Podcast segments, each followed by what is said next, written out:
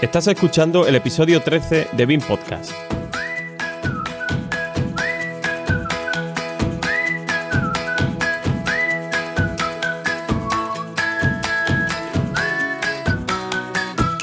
Hoy hablaremos sobre la realidad del BIM para el pueblo llano.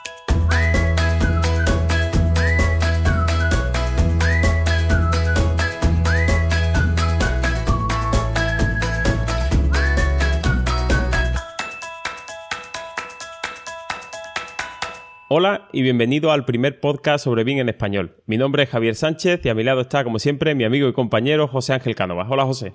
Buenos días, tardes, noches, dependiendo de la hora a la que escuches este podcast. Y quizás la audiencia no, lo entienda, pero José, lo del programa este que tenemos, bueno, preparado muy entre comillas de hoy, ¿tú crees que esto tiene nombre? Sinceramente no. A mí ya me está dando la risa, por lo que aviso que el programa de hoy no va a ser ni serio ni recomendado para menores. Imagina a alguien que pide participar expresamente en el programa número 13, que no quiere que digamos su nombre porque a Anónimo Pérez no le gusta que le demos publicidad, así que le vamos a piselar la cara en el programa, que presume de pelearse y de salir perdiendo con la informática, lo veis muy normal, pues es alguien que no sabe crear un grupo de WhatsApp, que debería tener una orden de alejamiento de la tecnología, pero al que le tenemos mucho cariño. Y lo bueno de peinar tantas canas es que ha pasado por el tiralíneas, por el CAD y ahora está con BIM. Por lo que hoy tendremos experiencias y expectativas del abuelo Cebolleta alineadas con la salsa de la gracia andaluza del invitado. Pues efectivamente, hoy tenemos con nosotros al arquitecto que se hace llamar, en algún que otro foro por ahí de internet, lo podréis buscar, se hace llamar el inútil. Y bueno, hola, buenas tardes, bienvenido a BIM Podcast. Buenas tardes, compañero. Encantado de acompañaros después del reto que me puso Pablo en el programa que tanto me reía acerca del portal. Así que a contaros un poquillo las cuatro tonterías que yo sé. Pues nada, aquí tú sabes que como siempre, aquí lo, que queremos es que nos cuente quién es el, invitado, así que como en tu caso estamos manteniendo el anonimato, pues bueno, nos tienes que decir que, a ver, ¿cómo dirías tú, cómo podrías definir a, la figura de, del forero inútil? Bueno, pues el, forero inútil es, un arquitecto, ¿eh? porque sí lo soy, algunos a lo mejor hasta lo dudan, un arquitecto que lleva bastantes años de profesión, y más años de negro de estudio, como se dice por ahí, ¿eh? porque yo pisé el, estudio, eh, un primer estudio de arquitectura, el verano de primero de carrera. ¿eh? De los muchos que tuve de carrera, de los muchos que tuve de carrera, pues al final el, yo los veranos, pues en vez de irme a la playa y en vez de dedicarme a estudiar, pues aprovechaba y iba a un estudio que era donde me lo pasaba bien. Y entonces eso es lo que tú estabas diciendo al principio, no tira línea, tira línea, no, pero he hecho proyectos, ¿eh? he dibujado proyectos desde el primer momento a manopla, que es como se dice. En, a Rotring. En tu, en tu mesita de dibujo con un paralé, porque allí el único que tenía un tecnígrafo era el arquitecto, ¿eh? y, y, bueno, la verdad que estaba el arquitecto y estaba yo. Había una secretaria y un par de aparejadores. No había delineantes en el estudio, toda la delineación era externa por entonces se daban los grandes gabinetes de delineación. Este que nos trabajaba nosotros, pues podía tener 35 o 40 delineantes en mesa. Imaginaros el tamaño de la sala. Uno que se dedicaba solo a hacer copias de plano. Y bueno, pues digamos que empecé desde el principio y me gustaba mucho, mucho esto. Pero bueno, un poco la historia de, por dónde empecé yo en, en la carrera. Vamos. Entonces, empiezas a dibujar allí, terminas la carrera de arquitectura y te montas por tu cuenta o en qué puestos empiezas a meterte antes de llegar al BIM? Yo cuando, cuando termino cuando termino la carrera, ¿eh? bueno, en el proceso en el proceso de empezar la de, de la carrera, yo pasé de pasé del, del tablero, ¿eh? en la carrera todavía se usaba tablero y yo ya estaba trabajando con ordenadores en, en, en el estudio eh, un estudio muy, muy, muy gracioso, ¿no? Porque al dueño, ¿no? Le, gustaba muchísimo el tema informático, todo lo adelante, le gustaba probar un poco de todo, ¿no? Eh, con deciros, eh, él se reconocerá si por casualidad escucha esto algún día, con deciros que nosotros, el primer proyecto que se hizo con un ordenador se hizo con un ZX Spectrum. Y se hizo un proyecto que se mandó a avisar al colegio de arquitectos con ZX Spectrum, un localito. ¿eh? El, el, proyecto dio tantas vueltas que hasta se perdió en el colegio, ¿no? El primer, la primera cosa que se había hecho en ordenador era para verlo, o sea, ni, ni con, hasta con Paint es algo más decente de lo que era aquello, pero bueno, era la novedad. Y, y como te comentaba, en, ese paso y durante, durante un tiempo, mm, pues estuvo un poco empeñado, empezaba a entrar el poco a poco y entonces eh, se lanzó a, a comprar un ordenador cuando los ordenadores valían una, un dineral, ¿eh? un ordenador con un plote de plumilla A4 y, y compró un programa francés. Yo, que no sé inglés, francés menos, y es poco más o menos lo mismo. El programa se llamaba Concepción 3D, todavía me acuerdo, y curiosamente soy muy malo para los nombres, pero este programa era muy bueno, era, hacía cosas que, que AutoCAD muchas versiones en hacerlo. ¿eh? Y, bueno, pues ahí empezamos un poquillo con, con los pinitos del CAT. Y yo lo cachondo es que tuve un problema en la escuela, porque claro, yo ya estaba trabajando con AutoCAD y yo eso de sentarme en el tablero, pues ya era tonto. Y tenía un problema porque el concepto que tenía el profesor de proyecto era de que, es que el proyecto lo hacía el ordenador. Así que para probar en la última asignatura de proyecto, todo hecho, por supuesto, con el, con el, con el ordenador, y ploteado con, con el plote, ¿eh? un plote A3 o A2, no me acuerdo yo el plote ese con el que estuvo ploteado, me parece que no era en el estudio. Pues la noche antes me tuve que entretener en coger papel diapó y hacer los croquis que teóricamente, tú sabes, como la evolución del proyecto, para todo lo que yo había pensado, pero ponerlo en un papel y con rotuladores y con lápices de colores y, y, disimular que eso estaba hecho con un ordenador. Pero esa es la pura realidad. ¿Qué más? ¿Qué sabéis? ¿cómo llegas al BIN? Bueno, ¿cómo llego al BIN? Ah, bueno, no, espérate, que no hemos perdido. Yo, yo cuando terminé, cuando terminé la carrera, yo me quedé en ese estudio trabajando bastante tiempo. ¿eh? Estuve unos pocos de años trabajando hasta que al final, pues, por circunstancias de la vida, no cambié de ciudad y fue cuando ya decidí montar el estudio. Si no, seguramente estaría trabajando en el mismo estudio ¿eh? porque el ambiente era bueno. ¿Cómo llego al BIN? Bueno, pues dentro del proceso de, de, de empezar a trabajar con CAT, pues bueno, eh, porque eso la gente no lo ha conocido. Nosotros llegado un momento en que, en que tenemos en el estudio el Concepción 3D, que era el que usaba el, arquitecto, el otro arquitecto. Yo usaba AutoCAD, AutoCAD puro y duro. ¿eh? Eh, el estudio de delineación usaba un programa que se llamaba CADKey. Y colaboramos de vez en cuando con un, un estudio que usaba un programa que era para Mac, que creo que se llamaba Arris, o algo así. ¿Eh? No me hagáis mucho caso con el nombre. Lo más divertido era pasar un DXF de un lado a otro.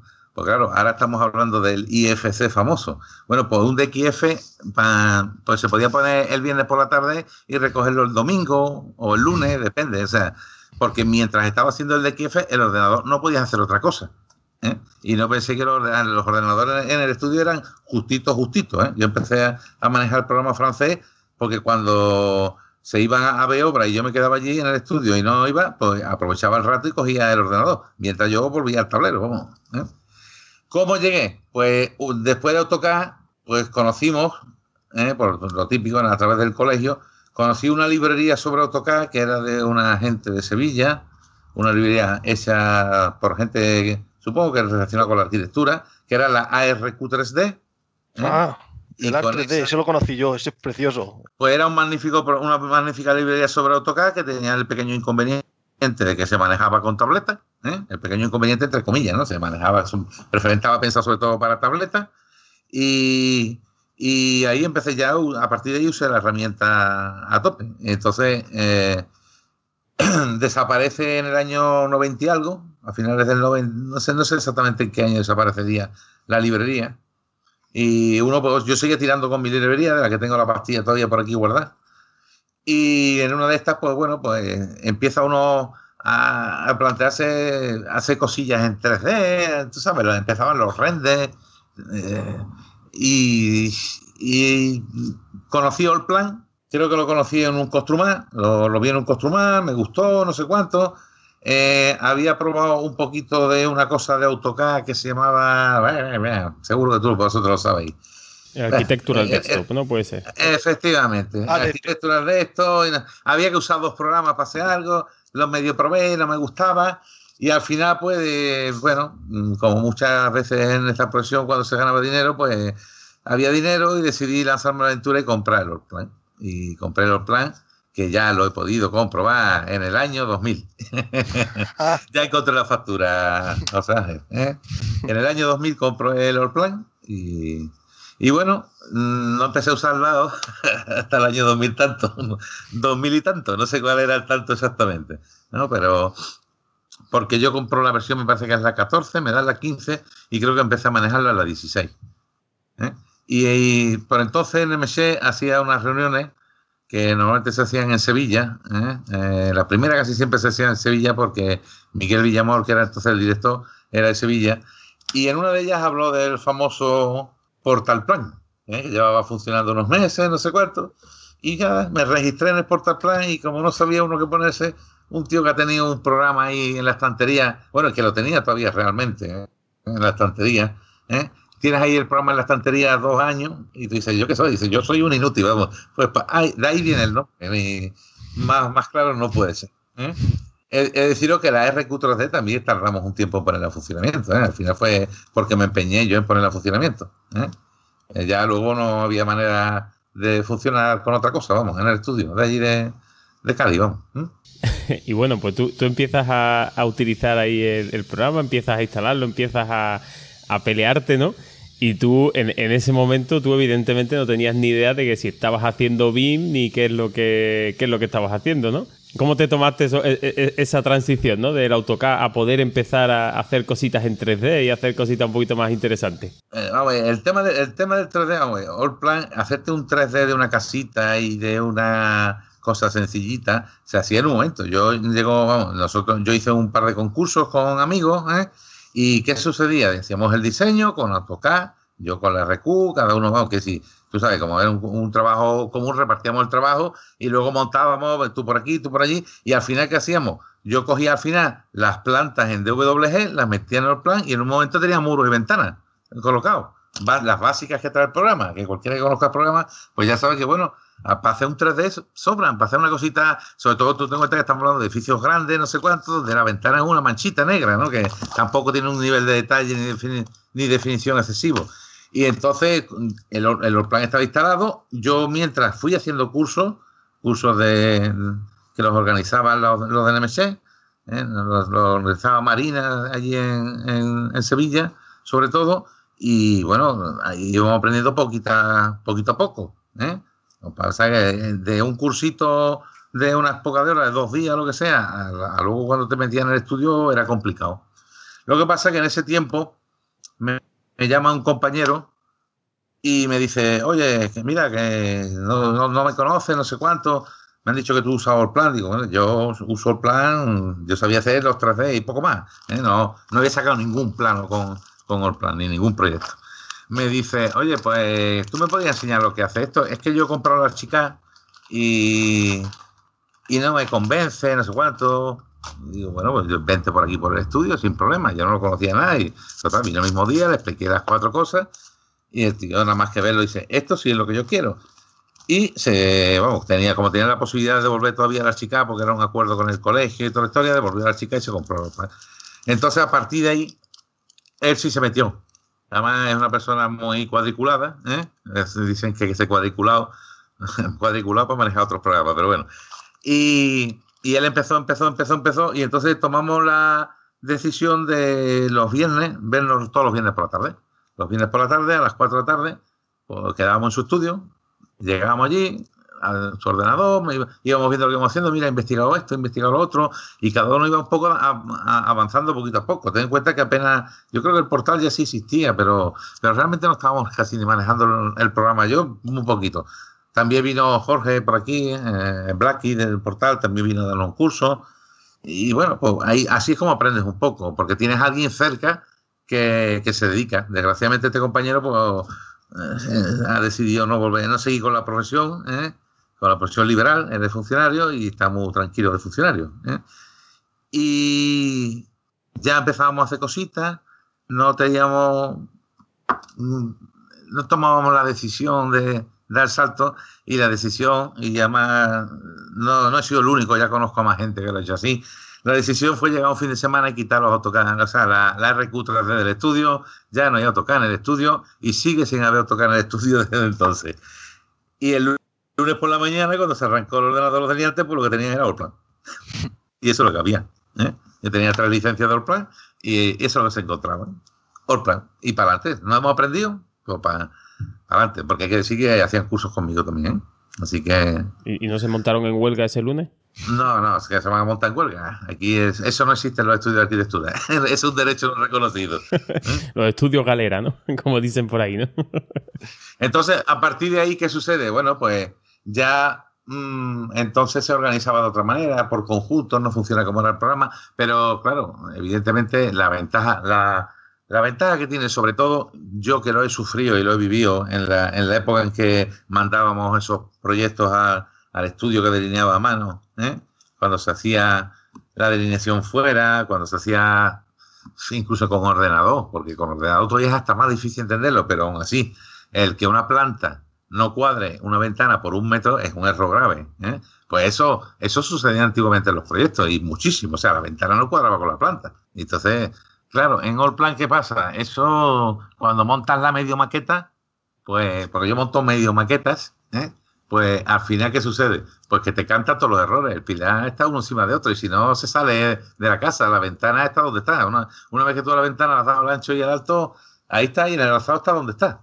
Y si lo quieres mover, hay que moverla hay que moverla teóricamente moviendo la ventana. Y digo teóricamente porque se pueden hacer muchas cosas, ¿no? Sobre todo es una herramienta que, a mí me permitía trabajar con una cierta exactitud, a veces con demasiada exactitud, ¿no? Y, nos desespera, pero la verdad que es una herramienta muy buena. ¿eh? Pero yo no sabía que esto se llamaba BIM. De hecho, no se llamaba BIM. Yo cuando compré se llamaba All Plan FT. ¿eh? Que no sé lo que nunca, nunca sabía lo que significaba FT, pero bueno. ¿eh? Y pues de pronto le pasaron a, no, sé en, qué versión, la cambiaron a BIM. No, no, sé, no sé, la verdad, ni idea. Y entonces, bueno, ¿tú qué, qué, qué, opinión te merece a ti? Vamos a hablar aquí en claro. Nosotros te hemos traído aquí para que cuentes tú tu opinión. ¿Qué te merece todo este mundo del BIM, este boom que hay? Y no sé, ¿cómo, lo ves tú para el concepto de BIM para ti o, lo que tú crees que puede ser para el 90% de los profesionales que tienen un despacho, bueno, que hacen sus proyectitos más grandes, menos grandes, pero que tampoco necesitamos que si tanta colaboración, tanta interoperabilidad y tantas historias? Espérate un que bebe agua. La pregunta ha sido dura, ¿no? De hecho, hasta bebe agua. Esa puede beber agua. que va a disparar con pala. No, no, el problema que tiene, eh, mira, ahora tenéis estos maravillosos programas de BIM Podcast y BIM Ra, ¿eh? que ahí enseñando lo que es el, tema del BIM. Eh, tú sabes que yo he estado en una comisión BIM y está todo el mundo con el BIM, con el BIM, con el BIM y nos están vendiendo el BIM. Que si va a venir, que si va a ser exigencia, que si va a ser no sé cuánto, que si va a ser no sé qué. Entonces, mm, claro, una persona que ahora mismo esté todavía trabajando con AutoCAD empieza a escuchar el, que si el LO 100, 200, 300, 400, que nadie sabe todavía lo que es, porque a mí todavía nadie me ha explicado lo que es un LO. ¿eh? Eh, luego te hablan de que si esto es 3D, 4D, 5D, 6D y 7D, o sea que hay que pensar que tú en el proyecto vas a tener que decir cómo se demuele el edificio, pero piensa si todavía no lo construyó, ¿cómo voy? Y en el 7D tengo que demolerlo, o en el, o en el que sea, en la letra que le pongan, ¿no? Claro, eso un tío se asusta, así, porque lo primero que piensa es que tiene que meter muchos datos y, que hay que meter muchos valores y hay que meter. Yo llevo 18 años trabajando con esto y ahora estoy empezando a plantearme pegar un pequeño salto a, que esto sea un poquito más BIM. O sea, yo hasta ahora he sido un BIM 2D. Eso lo tengo muy claro. A mí me, me resuelve mi trabajo, es una herramienta buenísima y el, el, que esté escuchando esto y esté trabajando con AutoCAD, sinceramente no sabes lo que estás haciendo. Estás perdiendo el tiempo como un, como un enano. Lo que pasa que al principio te va a costar trabajo. ¿eh? Pero yo te puedo comentarte, por ejemplo, que aquí tenemos eh, el, delineante que trabajaba con este arquitecto que os he comentado, que era también un chaval muy bueno. Este, desde que tú le dabas el croquis a mano, porque un croquis a mano de adosadas, y eran 8, 10, 12 adosadas, él tardaba 8 horas en montar el básico, todos los planos de un básico. 8 horas. ¿eh? Ya el, tú lo que tardas en diseñar, pero digamos que lo que es la parte de alineación En ocho horas hacía un básico de 8, 10, 12 viviendas sin ningún problema. Yo una vivienda, si tengo la idea clara, una vivienda de dos plantas, puedo tardar en meter los, primeros croquis una vez que tenga, yo encajo primero, yo sigo usando el, lápiz, la libreta de, de cuadrito, ¿eh? yo soy de la libreta de cuadrito. Yo uso la libreta de cuadrito, me hago mi esquema, estos son tres metros, estos son dos metros, me hago mi esquemita de por dónde va a ir la casa y al día siguiente cuando vengo yo en menos de una hora tengo metida el esquema que tengo de la casa. Pero estoy hablando con ventanas, puertas y toda la historia. Yo no, yo no trabajo no trabajo sin meter ventanas y puertas, ¿no? Eso los espacios, las ventanas serán luego, luego habrá que cambiarlas, pero las puertas van colocadas porque si tiene que entrar una puerta, el pasillo, si no tiene 90 no cabe, si no tiene un metro no cabe, en las cosas tienen que su espacio. Hombre, recuerdo como anécdota curiosa, ¿eh? ya que queréis en los albores del AutoCAD, colaborando con otro estudio, nosotros en, en Cádiz colaboramos con varios estudios, un proyecto de 40 viviendas, ¿eh? y el señor delineante pues se le ocurrió que como no le entraba en el cuarto baño el inodoro, lo escaló. Y escaló el, escaló el dibujo del inodoro y cabía perfectamente en el cuarto baño. El problema es que en la obra no cabía. Fue un verdadero problema. Buena, buena, buena aventura. Entonces, lo que es lo que te comento. Esto es una herramienta a la que tú tienes que sacarle el partido. Entonces, cuando tú lo, empiezas a ver funcionar, hoy hay información que siempre dice la curva de aprendizaje de All Plan. Eso es, no, la curva de aprendizaje de Allplan es igual que la curva de aprendizaje de Ashika e igual que la curva de aprendizaje de Revit. Y te lo dice uno que está haciendo, aprendiendo ahora a manejar Revit. ¿eh? Con mi licencia de estudiante de la Universidad de Cádiz, ¿eh? ¿Eh? Con la tengo mi, mi, mi, licencia de estudiante y hecho, pues estamos ahí aprendiendo a manejarlo que por cierto, el que maneje un, bueno, Javier, tú manejas un par de ellos, luego lo sabes, el que maneja un BIM, eh, aprender a manejar otro es relativamente fácil, eso sí, solo que te equivocas de tecla de ratón, porque tienen la manía de poner que la, intro en, uno es en el izquierdo y en otro en el derecho, que en un lado se llama atributo y en otro lado se llama parámetro y que cada uno le pone un nombre, ¿no? Pero, pero básicamente es lo mismo. De hecho, tú sabes que ahora estoy mirando el tema de listado y formulaciones en Allplan y cuando he abierto las funciones son las mismas que tiene Revit. Las mismas porque no hay otras. El if, el else, el i, o y poco más, vamos. Sí, sí, al final, es todo lo mismo. Sí, la, idea, la idea yo creo que en esto de, del vino tampoco han reinventado la rueda, que, este, que estas ideas llevan mucho... Eh, llevan desarrollado mucho tiempo, lo que pasa que, bueno, no sé, no sé impulsado por quién, si esto es impulsado por intereses comerciales, por intereses de constructora, pero es verdad que ahora sí hemos visto el boom y ahora todo el mundo aquí se tiene que subir al, carro del BIM, pero eso, gente como tú que, conoce estos programas desde hace muchos años, pues llevan haciendo BIM sin saber que, era un BIM, ¿no? Yo que voy a saber que esto era BIM, a mí mucha gente me dice, oh, Dios, es que eso mide. Digo, el mío no mide nada. El ordenador, yo, mira, yo lo dejo aquí y el ordenador Vamos, eh, no solo es que no mira, es que ni dibuja nada. Yo tengo el, el plan, lo pongo aquí, el plan sí que está. La pantalla blanca sigue igual de blanca si yo no muevo el ratón. O sea, que es tontería. Al final tú tienes que construir el edificio. ¿eh? Entonces, para medir, tienes que tú querer medir. Y eso creo que en alguno de los podcast ya se ha comentado. Que sí. El problema es que tú al final, esto, tú puedes tener tantos modelos como tú quieras. Esto la gente dice, oye, ¿cómo que tantos modelos? No, tú tienes uno. O sea, yo tengo un modelo de mi edificio y ahora yo digo, para mí, ¿qué es, qué es lo que yo necesito que me dé el programa?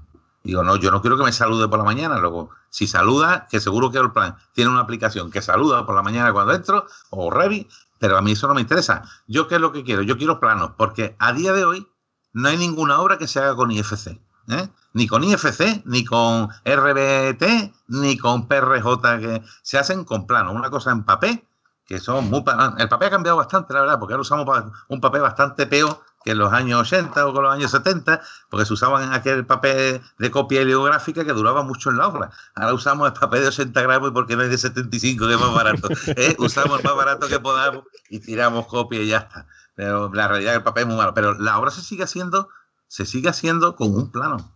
El 90, no, yo no sé, evidentemente, el que se dedica a hacer el aeropuerto de Shanghái o el aeropuerto de Hong Kong, pues eso tendrá una infraestructura, no sé cuánto, pero si yo vivo en un pueblo que tiene 20.000 habitantes, ¿qué, qué, vas a encontrar aquí? Si aquí, vamos, yo a, algunos de los contratistas que me suele trabajar le he enseñado a cubicar una cimentación, porque no sabían cubicar una cimentación. Y le sobraba, es que me sobran muchos metros cúbicos de hormigón, es que me falta, es que me ha faltado. Siempre estaba igual. Digo, ¿tú cómo lo haces? dice, yo, ojo, eh, ojo, está en el plano, mide la excavación, cubica, haz, algo, ¿no? Y entonces, claro, al final, tú, ¿yo qué necesito? Yo plano. Yo mm, recuerdo hace muchos años, cogí una 4, una, 3, ¿eh? y cogía y hacía un cuadradito en una esquina, otro cuadradito en medio, otro cuadradito hacia la derecha, hacía otro cuadradito hacia abajo, otro cuadradito hacia una trama con nueve cuadraditos. Le trazaba una línea de punto de un cuadradito a un cuadradito, ponía plano de cimentación y a la, línea de punto le ponía riostra. Y luego cogía una pegatina, una pegatina, eh, pero una pegatina de transparente, esta se pegaba y ponía riostra de 40 por 40 con cuatro barras de 16 cerca de 25. Y luego ponía eh, P1, zapata 1 o P1 o lo que fuera, ¿no? Eso era un pilar. Un pilar era un cuadradito. ¿eh?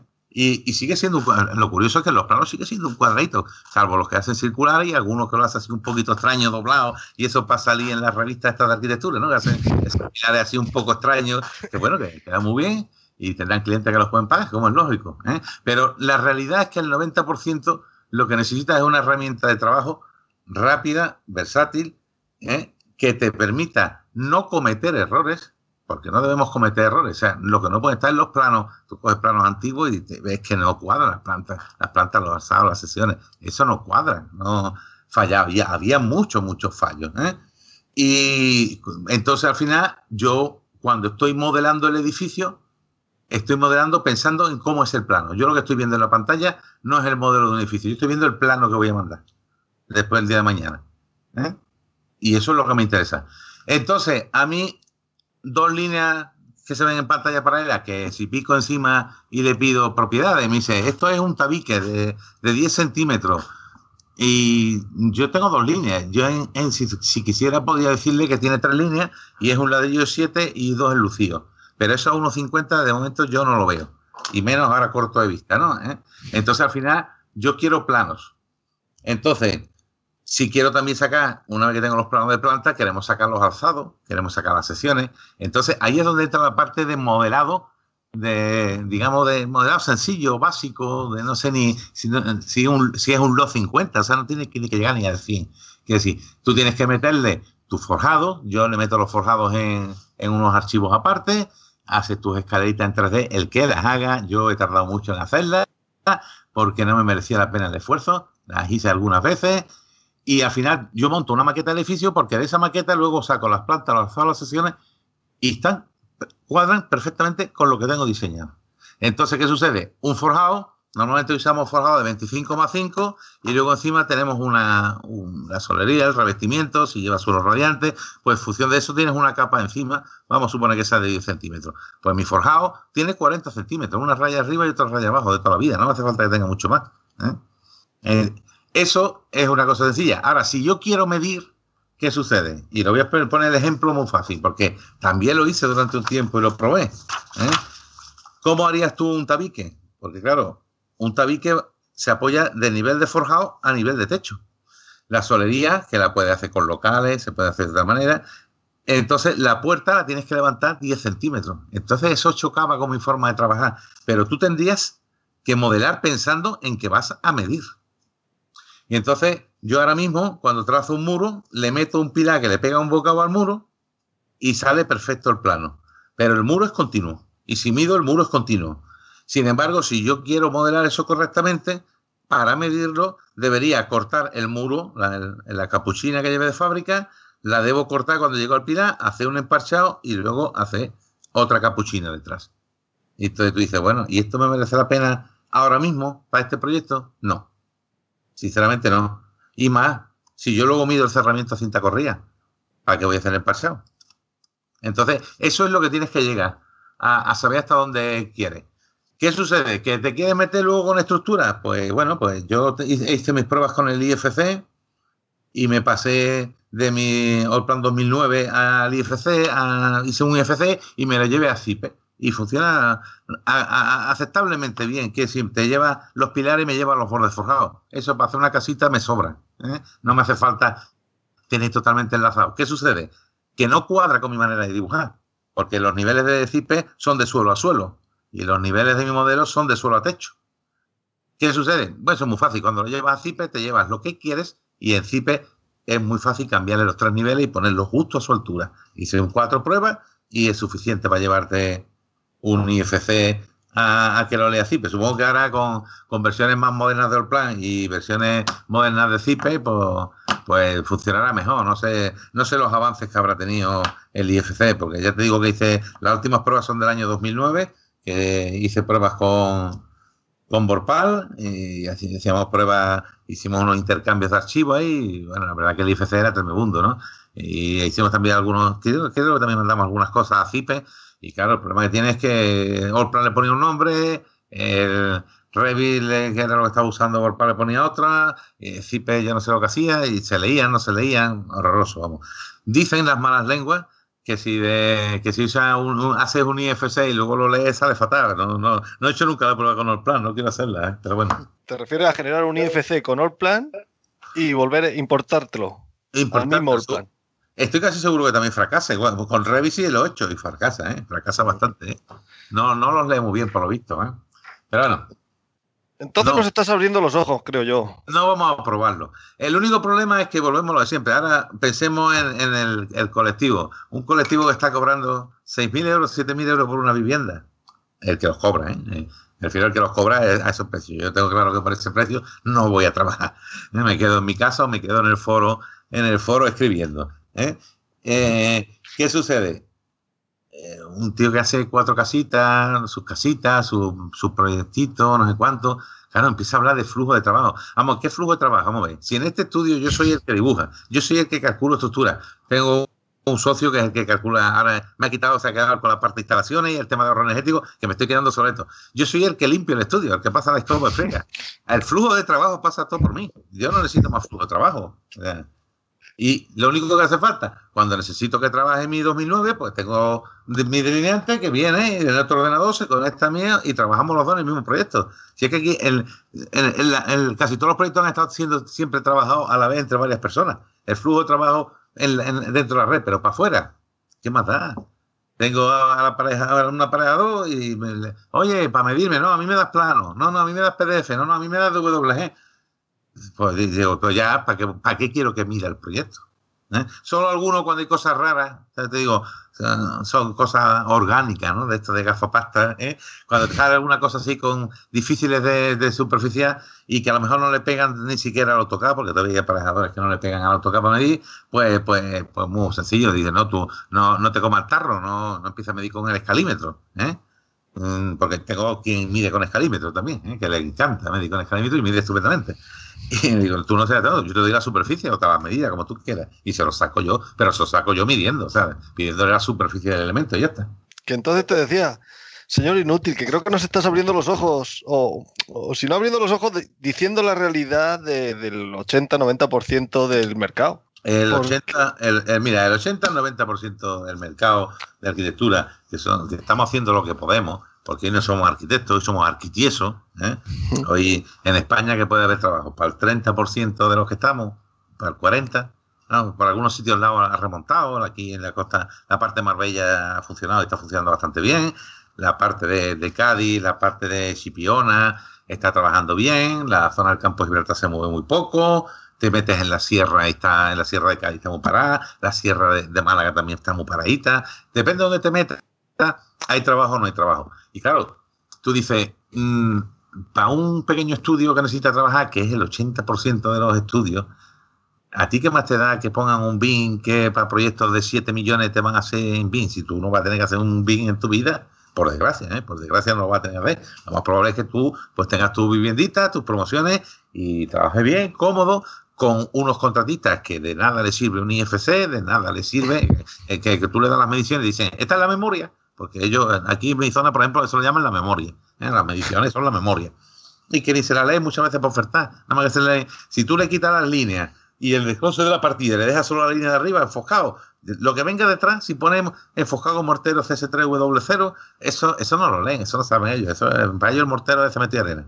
Y por desgracia en mis obras no hay cemento y arena, ya lo van aprendiendo. A algunos le ha costado dinero, pero si el mortero pone CS3W0, quiero CS3W0 Y es lo que pone. Se lo tragan. ¿eh? Es que yo creo que hemos empezado muy fuerte con lo del BIM, desde que, movido por la crisis en la que había que ser mejor que el de al lado, y el miedo a que va a ser obligatorio proyectar en BIM para la administración a partir de este año, a ver qué es lo que hace el BIM, yo necesito aprender todo el BIM del mundo. Y, y, lo que no tenemos que olvidar es que es una metodología, que es una forma de trabajo, y luego cada uno debe quedarse con lo que quiere y o necesita, o espera conseguir. Porque aquí No. hemos hablado de escáner láser 3D, de estadios y de cosas que, que poca gente en España hace. Muy pocos. Entonces, si tú quieres conseguir o mediciones, o renders, o, o in- interoperabilidad entre distintos equipos, ¿qué es lo que necesitas, como tú decías? ¿Qué es lo que quieres conseguir? Y uso de parte de esa metodología para conseguirlo. Porque me ofrece, esta forma de trabajar, me ofrece tanto, pero yo no ne- necesito tanto. Lo que estabas hablando. Efectivamente, tú tienes que usarlo, tú tienes que usar de esta- Lo primero que te distinguir, Bing es una cosa y Allplan, Revit y Archicad, y además creo que ya eso la- empieza a tenerlo la gente más o menos clara. No sabe ni cómo llamarlo. Herramientas de modelado. Vamos a llamar como herramientas de modelado. Vamos, vamos a poner, esto es como el SketchUp, pero más avanzado. Eh, Esto lo que hace es un edificio en 3D del que puedes sacar tus plantas, tus alzadas, tus secciones. Eso es- sería una herramienta de modelado. ¿eh? que, y estas son BIM porque aparte del modelado en sí, tú tienes una cosa muy importante, le puedes meter información. Y eso es lo importante. Lo importante de esto es para los grandes proyectos la información. Es decir, el saber que tú, puedas tú puedas aportar una serie de datos en el documento que tú dieras, que sería un IFC o lo que sea, o que incluso vamos a ser más realistas. A ti no mucho más divertido. Ahora mismo, tú lo, lo habéis visto antes, que lo estoy probando. Yo ahora estoy empezando a, a pegar un saltito en el BIM. Pero tú al final, en un plano, pintas los dos, los dos tabiques, haces un plano, pero si tú pudieras con un clic decir que se te abriera una cosita y te saliera en el plano escrito, ¿eh? no estamos, yo ya no estoy hablando ni del IFC, escrito y te pusiera tabique, ladrillo hueco doble sencillo, enfocados cara en cemento, RF 60, eh, mm, 35 dBA, no sé cuánto, pues eso se puede hacer, si quieres y si te interesa, claro. Solo que hay que trabajarlo un poquito más, pero hay que trabajarlo un par de veces, porque estos, estos programas funcionan todos a base de, de elementos de elementos que ya tienes, diseñas la primera vez y, y, y trabajas la primera vez. Luego es, iterativo en el sentido de, de que, bueno, si vas a meter un tabique distinto, bueno, pues tienes que coger, crearte el nuevo tabique y meterlo. Y, y ya está, pero luego si vas a usar todos los tabiques, eh, vas picando uno encima de otro y con eso vas avanzando y vas diseñando. ¿eh? Entonces, esa eh, herramienta de modelado, hay que tener una herramienta de modelado. El que hoy en día estiga con AutoCAD, pues eh, mira, olvídate de, no, no lo llames BIM. Piensa que te has comprado una herramienta que sirve para hacer un edificio, construir un edificio y sacar los plan, plantas, asados, sesiones. Porque ¿cuántas sesiones hacíamos de un edificio antiguamente a mano? Una, porque pedía el colegio y iba que chuta. Y un detalle constructivo porque te pedía el colegio la sesión constructiva por fachada. Hoy como ya no piden, hoy los colegios son lo que son. ¿Qué sucede? Y había cosas que a lo mejor te necesitaba dos o tres sesiones, pero bueno, con una sesión, realmente lo que quería saber era la altura de, de planta a planta, que no hacía falta ni hacer una sesión, con decir altura de planta y los huecos, y de- no hacía falta tanto, que, tanta historia. Eh, ¿Qué sucede? Que bueno, que hay muchos proyectos que a lo mejor un par de sesiones mm, pueden ser interesantes.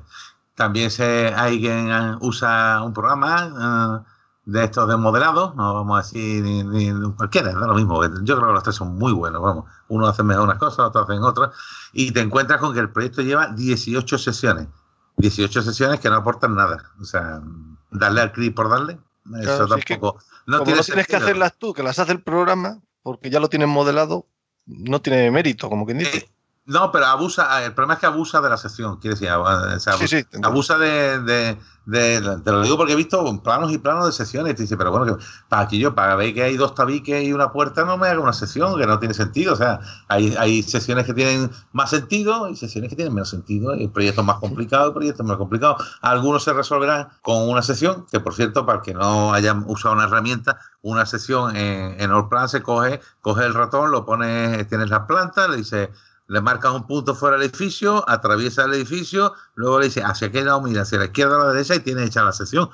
Un 80 o un 90%. No sé las versiones modernas hasta dónde llegará, pero siempre digo, no la tienes exacta, depende de cómo lo de bien que lo hayas modelado, así lo tendrás, pero tienes un 80 o un 90% de la sección.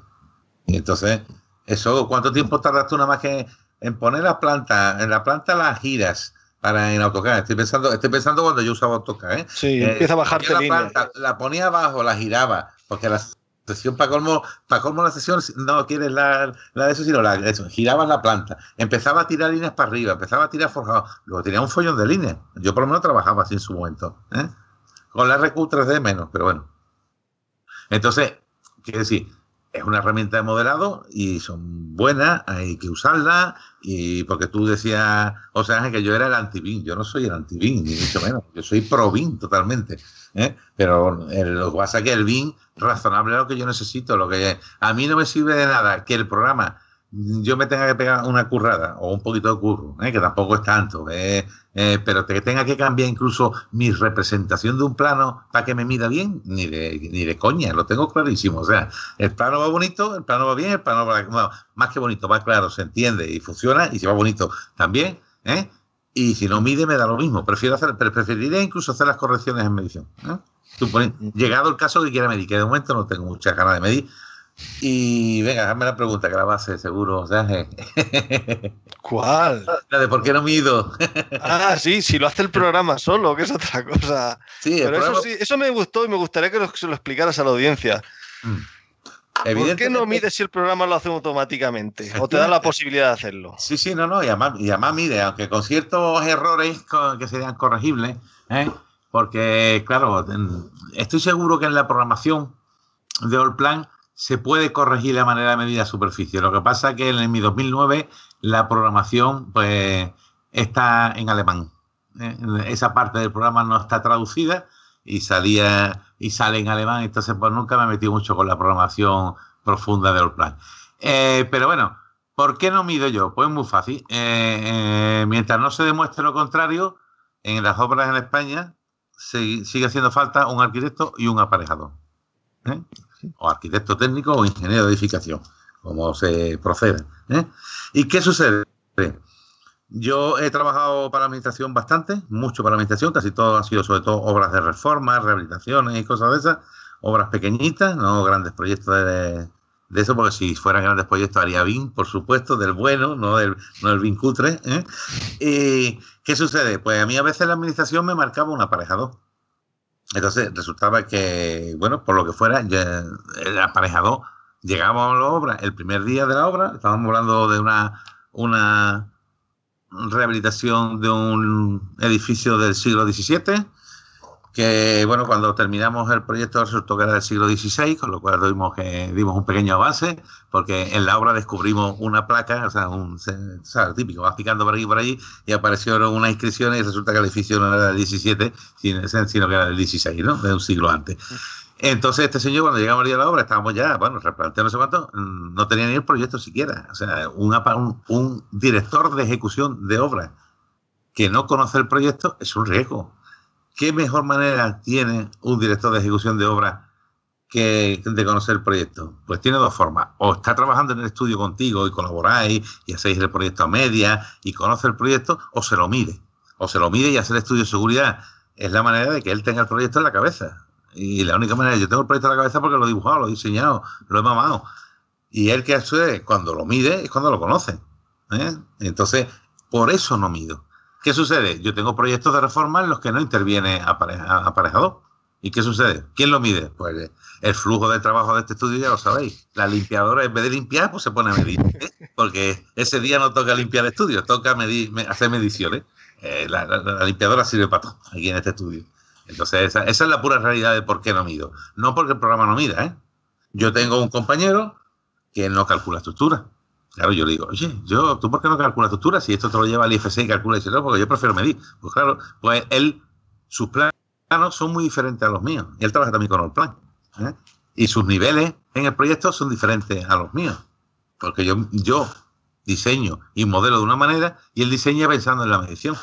Él, por ejemplo, no entiende que yo un forjado lo haga de 40 centímetros, porque él hace su forjado su cama de arena, su, bueno, la cama de arena es ya una cosa mozoleta, está uno ya viejo, ¿no? Pero él, que sí, él usa luego esas cosas con los locales de Allplan. O con, en Revit, no me acuerdo, también se metía en las habitaciones, ¿no? Javier. Sí, sí, Javier sí. se ha, se ha dormido. dormido. No, no, estoy dormido, hombre. estoy- yo te escuché, estoy aprendiendo. ¡Avila! No, que sí. Él como mide, él como mide no puede ser un forjado, un forjado de- del grueso total, él tiene que desglosar hojas. Y, y- y bueno, y eh, él, por ejemplo, pues, él su hoja exterior, eh, digo, oye, y, tu hoja, ¿por qué, por, tu hoja, por qué nada más que tiene tu hoja exterior, tu capuchina, no tiene dibujado nada más que una línea de fuera de dentro? Dice, porque yo mido metro cuadrado de capuchina, incluyo todo, todo. Y le molesta, le importa un pimiento si se dibuja de manera o de otra, ¿comprende? Se preocupa menos de eso y prefiere más el tema de mediciones. Es arquitecto, ¿eh? estamos hablando de un arquitecto. ¿eh? No de- Pero bueno, tú te adaptas a lo que quieras. Yo sorprendo muchas veces a los industriales, ¿eh? como dicen por ahí, nosotros aquí les decimos oficio, ¿eh? porque yo hablo con mi carpintero de referencia, yo creo que todos en general en la profesión conocemos un día a un profesional bueno, eh, que es carpintero, es fontanero, y es el que le llamamos para dudas. Nosotros no tenemos ni puta idea de nada, arquitectos. Sabemos, tenemos mucha colita, pero al final, al final tienes que tirar muchas veces de los profesionales y para salir dudas y para estar al día, ¿no? Eh, entonces, hombre, no es que le pregunte cómo se hace una carpintería, eso no me preocupa. Pero, por ejemplo, yo soy. Él, él se sonríe un poco porque yo con él hablo en milímetros. ¿eh? Porque los carpinteros hablan en milímetros. ¿eh? Y, cuando, y, me, y le digo, sé, dime el premarco. Oye, que necesito un premarco. eh, dime el premarco, ¿qué premarcos tenemos? Estándar. Siempre estoy hablando de premarco estándar. Los que me hacen, cuando te hago una obra especial, me hacen un premarco especial, sale muy caro, ¿no? Y bueno, pues mira, resulta que hay de 127 y medio. De 127, ¿no? De 127 milímetros, ¿no? Pues necesito uno de más grande. Pues el siguiente es de 175. Y yo, yo proyecto pensando en que se pueda construir detrás. O mis premarcos, cuando los dibujos son de las medidas del premarco que existe en el mercado. ¿eh? Eh, ahí la casa la viuda puedes entrar y miras ahí todos los premarcos, pero yo prefiero llamar carpintero y me dice lo que está usando. Porque de nada me sirve que la viuda o que en Alemania fabriquen una cosa que no está en el mercado. Que no está en el mercado de aquí, de zona. ¿eh? Aquí eh, en esta zona pues se usan unos productos que y son los que tienes. Y pedís cosas de que viene de lejos, está hecho muy bonito, pero luego al final, al final la realidad es que te van a proponer un cambio para poner, yo por ejemplo tiro mucho de la página de Ursa, ¿no? O veo los propiedades, pero aquí en la zona casi todo es Isover. Bueno, pues ya pues entro en la página de Isover, ¿para qué voy a entrar en la página de Ursa, no? Eh, eh, por supuesto, una vez que diga esto, el próximo contratista viene con Ursa, porque también hay, ¿no? Eh, Pero eso no falla. ¿Eh? Me podemos decirle a Ursa que nos patrocine o que nos patrocine Isover y no hay ningún problema. ¿eh? Estamos aquí dispuestos a, que, a vender las bondades de su sistema. No, pero no creo, a mí ya me han pagado, a ti no, ¿eh? Eh, Totalmente. A, a mí no me paga nadie. que esto es una Me pena. han pagado me han pagado para que meta la cuña, tío. Y entonces te, iba a decir que, bueno, hablando, esa es un poco tu, tu visión y cómo, no sé, yo he hablado muchas veces contigo de, de formación o de cómo, de cómo deberían plantearse el meterse en este mundo, ¿no? A todos esos compañeros que no, que no han dado un salto. No sé, ¿cómo, cómo les plantearías tú que, que se formaran o, o cómo afrontaran esta, esta formación? ¿Que se fueran en busca al super master beam manager del universo o que empezaran por algo más mundano y, que pensaran en sus necesidades y no en las necesidades del que le está formando y que le quiere vender el paquete completo? Yo te voy a decir mi experiencia, porque yo ya he pasado por muchos cursos de formación de, como alumno, ¿eh? Alumno. También he dado alguno como profesor, pero sobre, como alumno te voy a explicar una cosa. Eh, el, mm, el que vende el programa, ¿eh? normalmente, bueno, hay unos que son arquitectos, no sé cuántos, pero a veces no han hecho en su vida un proyecto. ¿eh? Entonces, mm, yo soy de, de- de la formación que debería, debería una formación para iniciar básica y por gente que se hable tu mismo lenguaje. Que si nosotros tenemos en el colegio un, arquitecto que se encarga de darnos los cursos de Revit, pues es muy diferente cuando te lo da un arquitecto que hace proyectos o que hace algunos proyectos para la calle, todos hacemos algunos proyectos. No es lo mismo cuando te da un comercial. El comercial te manda a las virguerías. O sea, tú vas a hacer una presentación de Allplan y bueno, tú habrás visto algunas, Javier, te- con el asistente al lado y no veas, está todo preparado, vamos. Todo preparado, por supuesto. Lo que no te hacen ninguna cosa rara, ¿no? Eh, No quieren que falle, eso queda, queda muy feo, ¿no?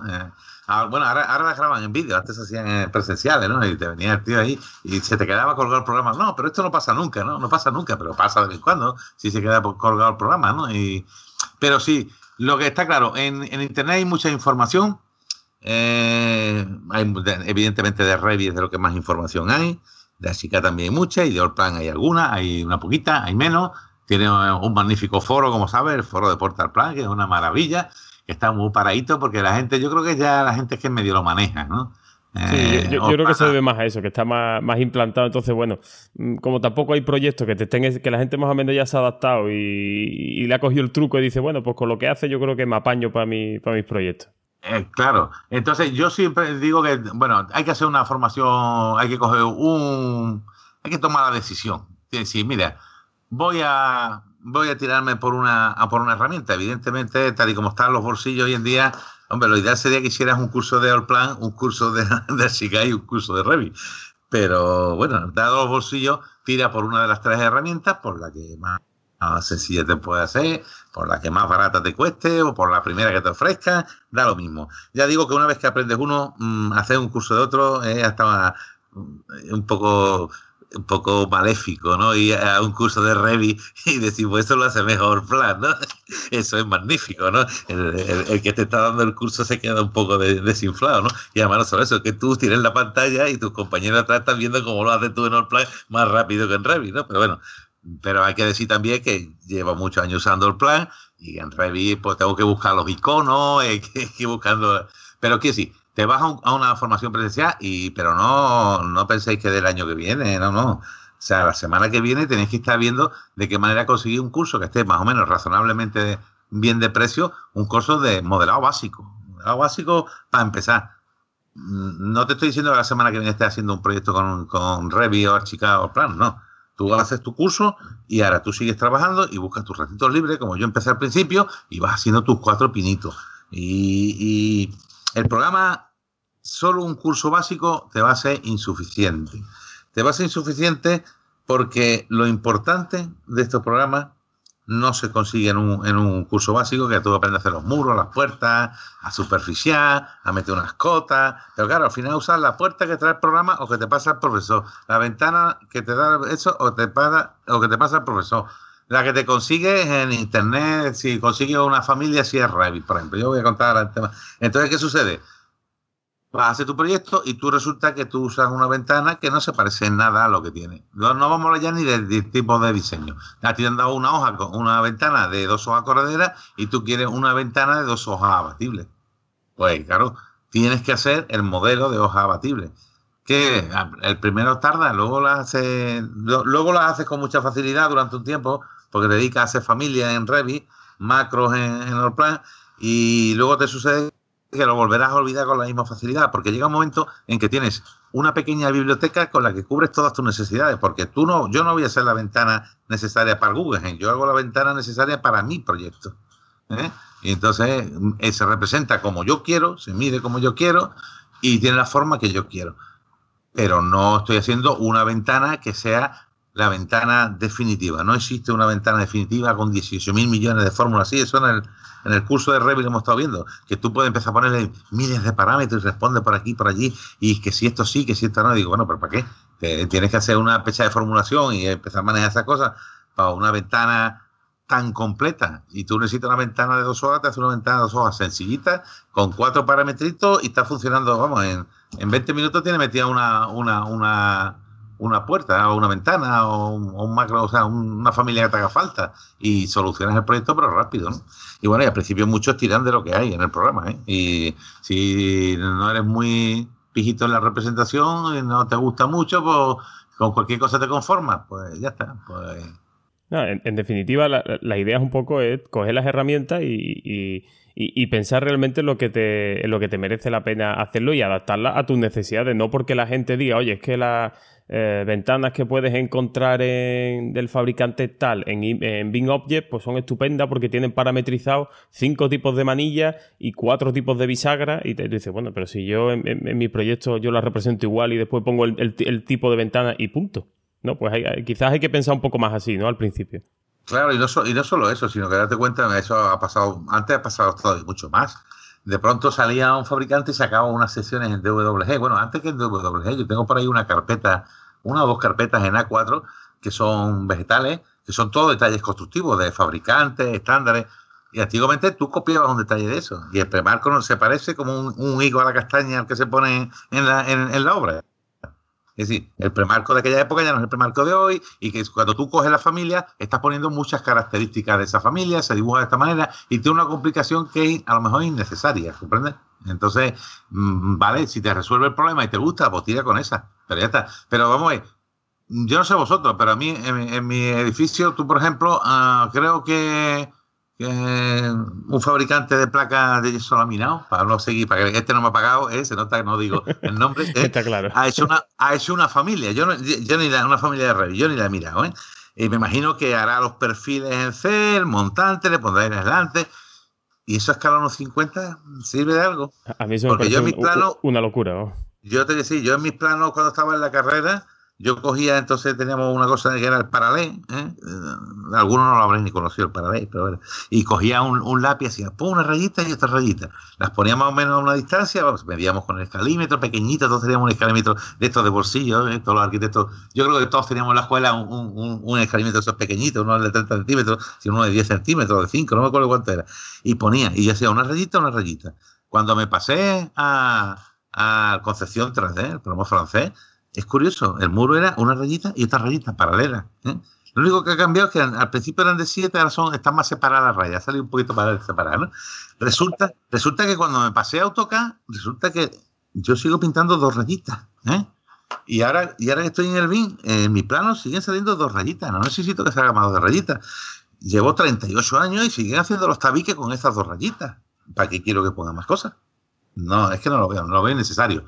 Mira, yo mi la capuchina típica de fábrica, yo mi, una capuchina mía tiene 1, 2, 3, 4, 5, 6, 7, 8 capas distintas. Las he contado así, tiene 8 capas. Ahora mismo la capuchina que estoy usando para poder cumplir el ahorro energético. ¿Cuánto tiene? 8, 8 capas recuerdo una vez en el yo no sé, no me acuerdo del plan, cuando, ya es que yo ni lo miro, ¿no? Pero recuerdo una vez un, señor que entró en el portal y por entonces los muros del plan solo tenían como máximo cinco hojas, me parece que era. Y, él decía que, que, vaya fracaso del programa, que le había comprado, que vaya timo porque nada más que hacía cinco hojas. Yo no sé, tío, cinco hojas, escala unos 50, yo no sé, porque yo ahora mismo sigo usando la representación que me enseñaron en la carrera, era una hoja de fuera, la cámara de aire y un tabique por detrás. O sea, una, dos, tres, cuatro rayitas paralelas a ciertas distancias, ¿no? Es simplemente, pues yo sigue siendo, a, eso es lo que sigo representando como cerramiento, ¿eh? Y que me estoy pensando muy seriamente en pasarlo a solo unas dos rayitas, ¿eh? Porque también se va a construir igual, ¿eh? Y en, en Revit, desde luego, lo tengo casi claro que sería con dos rayitas. ¿eh? Pero, bueno, ando no hay que comerse el tarro más de la cuenta. Mira, el módulo de escalera. Es el, el módulo de escalera de Allplan de la 14 o de la 15, de la 16. Eso era imposible hacer una escalera con eso. Vamos, imposible. Si sabía, sabía la que el programa quería, solo servía para rectas, no podía girarla, no podía hacer nada cuánto. Bueno, pues yo en, en las cosas de aquella época, yo me creé un peldaño. O sea, que te llevaba la losa, la losa, el peldañado, el revestimiento y tenía uno y cuando quería hacer una escalera, pues hacía, copiaba 10 veces eso en 3D para poder hacer la sesión. Tardé mucho menos que aprender a hacer escaleras, porque el módulo de escalera, la verdad, era complejo y además no hacía todas las escaleras. ¿eh? Sigue siendo igual de complejo. ¿eh? Sí, sí, no, sí, pero ahora, ahora las eh, he visto que las hace bastante mejor. ¿eh? Yo he visto compañeros manejar versiones más modernas que la mía y, bueno, la verdad, dice, esto es un poquito más, más potente, ¿no? Pero bueno. Sí, añadieron el asistente de las escaleras, y luego, pues hay que pensar un poco hasta qué punto definir la escalera, si los boceles, la. Mm, y luego tenemos el, handicap este de que en Allplan dos puntos no pueden coexistir en el mismo espacio-tiempo. Los, peldaños partidos.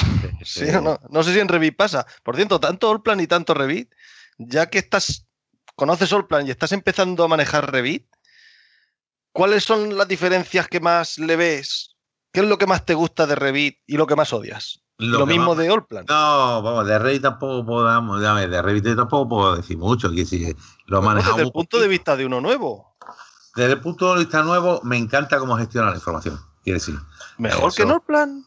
Bastante mejor. Es, mucho, es más básico. Quiero decir, el tema, eh, yo no, sé lo que hace la, Javier maneja, tiene la, última de All Plan, yo estoy mucho más, más antiguo, ¿no? Pero yo eso de que tú mm, lo gestionas como en tablas Excel, por decirlo de alguna manera, son unas tablas al lado, y tú tienes la tabla, tienes el plano, y tú resulta que en la tabla te das cuenta que lo que en el plano pone dormitorio estás equivocado y es un, vamos, no, me he podido equivocar dormitorio. El dormitorio 1 es el 2 y el 2 es el 1, ¿eh? porque si no diría que, que, arquitecto que no sabe distinguir el baño del dormitorio. ¿no? El dormitorio 1 es el 2 y el dormitorio 2 es el 1. Tú tienes dos opciones. Si lo cambias en el plano, se te cambia la tabla y si lo cambias en la tabla, también se te cambia en el plano. Eso el plan que yo sepa no lo hace todavía, ¿no, Javier? No, hombre, no, tendría que ir al atributo, si tuvieras una etiqueta del atributo, pero no, eh, las tablas de planificación no, no las tiene. Las tablas de planificación de Revit, que es información que es Bing, que es lo que es, eh, es, muy importante. Lo que pasa es que con Allplan tiene otra, también Allplan tiene sus ventajas. ¿eh? Se puede hacer con Allplan, eh, tú puedes... Los documentos leyenda, pero no, tenía la bidireccionalidad aquella. Digamos que hay una medio conexión y es que tú puedes seleccionar un montón de objetos, puedes exportarlo a un archivo XAC, me parece que es algo así. Entonces. O Exactamente. Entonces, eso lo abres en un, en un Excel y si, puedes, si no tocas el Excel de estructura ni nada de eso, no borras cosas, sino que te sale un listado de todos los objetos, tú puedes haber filtrado por locales, ¿no? Y te saldrían todos los locales con, el atributo nombre. Entonces, si tú le, cambias el atributo nombre, le haces el cambio dormitorio 1 por dormitorio 2, guardas ese Excel y lo vuelves a importar en, en Alplan, entonces se actualiza los valores de, de las leyendas pero no es tan inmediato como. No es la velocidad de Revit. A lo mejor eso en Alplan tarda tres minutos en hacerlo y en Revit tarda tres segundos. Sí, sí, eso, eso, eso hay que decir claramente que Revit lo hace muy bien, muy bien. Y además muy fácil, vamos. ¿eh? Tan fácil como que no hay que crearse. Que las tablas de planificación las puedo hacer sobre la marcha, vamos, porque no hay que comerse el tarro cuando tenemos unas grandes tablas, de lo poco que yo he visto, es lo que te digo. ¿eh? Y ahora algo que odies de Revit. ¿Eh? Algo que odies o que no te guste nada de Revit que no me guste nada de Revit. Joder, tío, a mí me hace gracia tantos años diciendo que plan es cuadriculado, que qué rollo con los multiarchivos y con no sé cuánto. Por Dios, si lo que si en Revit lo, hacen con vistas que es lo mismo, que si te cargas una vista para activar, desactivar, no sé cuánto, pues yo eso lo hago con archivos y con layers. Mm, vamos. y no me gusta sobre todo que solo tiene tres representaciones. Eso sí, me parece, se me queda, para mi gusto se me queda corto. Y si ellos tienen una representación básica, una media y una alta, ¿no? no sé exactamente, tendría que, que abrir el Reddit para mirarlo, pero vamos, baja, media y alta. Y bueno, me parece corto. Tú piensas eh, que yo mm, dibujo muro y mi muro tiene representaciones para cotas, para distribuciones. Si estoy hablando de contraincendios, se dibuja de otra manera. Y no solo porque sea un tipo de plano diferente, sino porque sea de una escala diferente. y eso no tengo que hacer nada. Está, hecho ya una vez y funcionan estupendamente.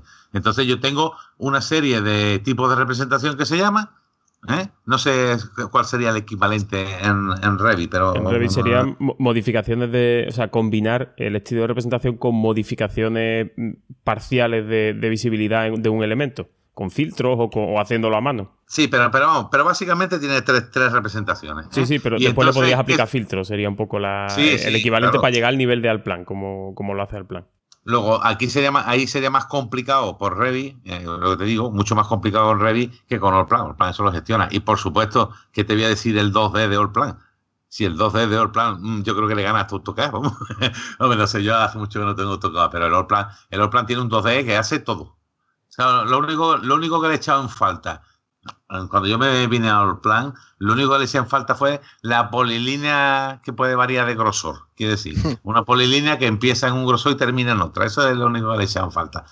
Pero luego también tú te tienes que adaptar un poco al programa. Yo reconozco que yo me gustaba dibujar la, la hojita de la cámara de aire de la capuchina iba más finita, la de fuera iba más gordita, y eso con el plan pues no se puede hacer. Sí, hay una manera de hacerla, pero tan complicada que, no merece la pena el esfuerzo. Pues te adaptas, lo pones todo finito y ahora dibujo los planos con sombreado. Pues llevo sombreito y se acabó y, no tiene. ¿Y qué sucede? Las líneas, que no tiene esas cosas de grosor en su canto, no pasa nada. Una línea, a fin de cuentas, una línea gruesa es igual que un muro dibujado de color. Y lo hago del, grosor que yo quiera. No necesito tener, o sea, si necesitas una línea, pues puede ser un muro, un muro de altura cero. Existen, en Allplan existe un muro de altura cero. Se pueden hacer. En, en Revit no sé, la verdad no lo he probado. No, pero bueno. Mm, yo te diría que eso. Lo que pasa es que también mm, habla de Revit cuando yo llevo manejando muchos años plan y plan me ha. Vamos, para todo. Para todo lo uso. O sea, porque la gente piensa, uy, esto, esto está. El, el sirve para hacer proyectos de casa, pero para hacer un local no vale. ¿Cómo que no vale? Vale exactamente lo mismo. Tú cuando pintas un local, ¿qué quieres? ¿Hacer una línea por fuera? Pues yo en plan hago una línea, la hago exactamente igual. Pero es que si quiero, modelo, modelo perfectamente el local. Si voy a tardar lo mismo en modelarlo que en dibujarlo. La única diferencia es que no me preocupo de las alturas. Sí, a lo mejor si yo le hiciera una vista en 3D a un local, pues a lo mejor alguna puerta, los tabiques son más bajos que las puertas, no importa, el plan se lo come. ¿eh? Y el plano sale perfecto. La 3D no, si, si, no estoy pidiendo la 3D, si voy a hacer un, un, un, plano de una licencia de actividad que quiero sacar el planito, ponerle dos cotas y una superficie. Yo uso mis herramientas, tabiques muros, los primeros que encuentro, monto el planito, 10 minutos, tengo el plano terminado, superficiado y acotado, y el 3D y el BIM, ahí no me hace falta para nada. Entonces, ni los 10, ni los 100, ni, ni proyectos, ni IFC. Entonces, eso es un poco medida hasta donde necesitas el programa. Pero el único problema y tú sabes, Javier, que yo he insistido mucho, que sí, que el BIN, que hay que seguir, que hay que seguir avanzando. Y sabes que ahora estoy, tú sabes que ahora estoy avanzando, ¿no? Por, por cuestiones de trabajo. Eh, quiero avanzar un poquito más en, en la parte BIN, en, en, lo que es BIM propiamente dicho. Eso ya no sé un BIM 2D, sino un BIM 3D que lleve ya un poquito de, de, más información, porque para un proyecto, pues a lo mejor lo necesito, ¿no? Eh, por lo que está diciendo, el único problema es que estamos lo de siempre. Mm, vamos a, vamos a hacer curso de modelado. Si tú no aprendes a modelar el modelado básico, si tú no eres capaz de hacer un muro, no vas a poder ser capaz ni de dar atributos, ni de medirlo. Si tú no sabes meter pilares forjados, tú no eres capaz luego de llevarte un IFC y calcular la estructura. Primero aprende a modelar. Y, eh, si no, lo primero tienes que aprender a modelar. Y ya te digo que el básico, el básico se te va a quedar, a casi todo el mundo se le va a quedar corto, pero que no se pare, porque el problema es que cuando él vea que no puede hacer la puerta que le, que le gusta, no importa, si es de plan, que llame al inútil y se la hace. Yo, yo recuerdo una vez me, me llamó por par, cuando, porque estuve usando durante un tiempo el plan, y me dice, no, es que quiero hacer una macro, una contraventana. Digo, mira, en vez de explicártela, mándame lo que quieres, yo te prefiero hacértela, porque tardo muy poco en hacértela, y te la mando y ya está, ¿comprendes? Eh, quiero eh, Mm, el, el, básico, o sea, el, cursito básico que te suelen dar de no sé de cuántas horas ha sido este primero que hemos hecho nosotros, pero 90, 90 horas no, mucho menos. 40 horas. Será 40, 60 ¿eh? horas como mucho. 40 horas, 40 horas. Con 40 horas, te, oye, pues ahora mismo tengo un compañero con el que estoy colaborando en otro proyecto y él ha cogido un proyecto de, de unas pocas de vivienda con otro compañero y ese ha lanzado con el curso a Revi a, a pellizco, como dice. La estoy pasando un poco puñeta ¿eh? pero, pero se ha lanzado a Revi. Es cierto que hemos hecho el curso básico y hemos hecho un curso de familia, ¿eh? que eso es importante. El curso en Revi, Revi sin familia, sin saber hacer una familia, malamente. Malamente fue se te va a quedar corto porque somos delicados en la representación, ¿no? Entonces eh, está, está, está feo que mande un plano cutre, que bueno, a lo que cobramos alguno, alguno debería... debería a lápiz, con el paint deberíamos hacerlo, con lo que nos pagan, ¿no? Eh, más, o menos, sí, eso es... Hombre, yo durante muchos años te digo una cosa, esto fue una buena herramienta, porque los clientes, aquí no había nadie que trabajara con ninguna herramienta de modelado, no lo vamos a llamar ni BIM, y bueno, pues la verdad que algún trabajo me quedé gracias al, famoso All Plan, ¿eh? al hecho de, de tú enseñarle al tío la maquetita y yo no hago, no hago render. Eso sí que ahora lo contamos, porque también tuve mi época de render.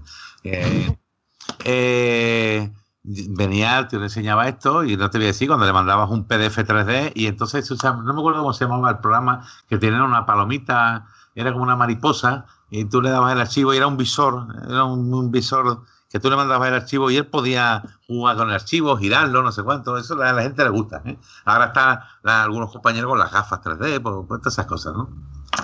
Y sí, también he usado Cinema. Y tengo aquí la caja, la tengo aquí arriba, la estoy viendo ahora, Cinema 4D, ¿eh? en su cajita. El inútil otra vez.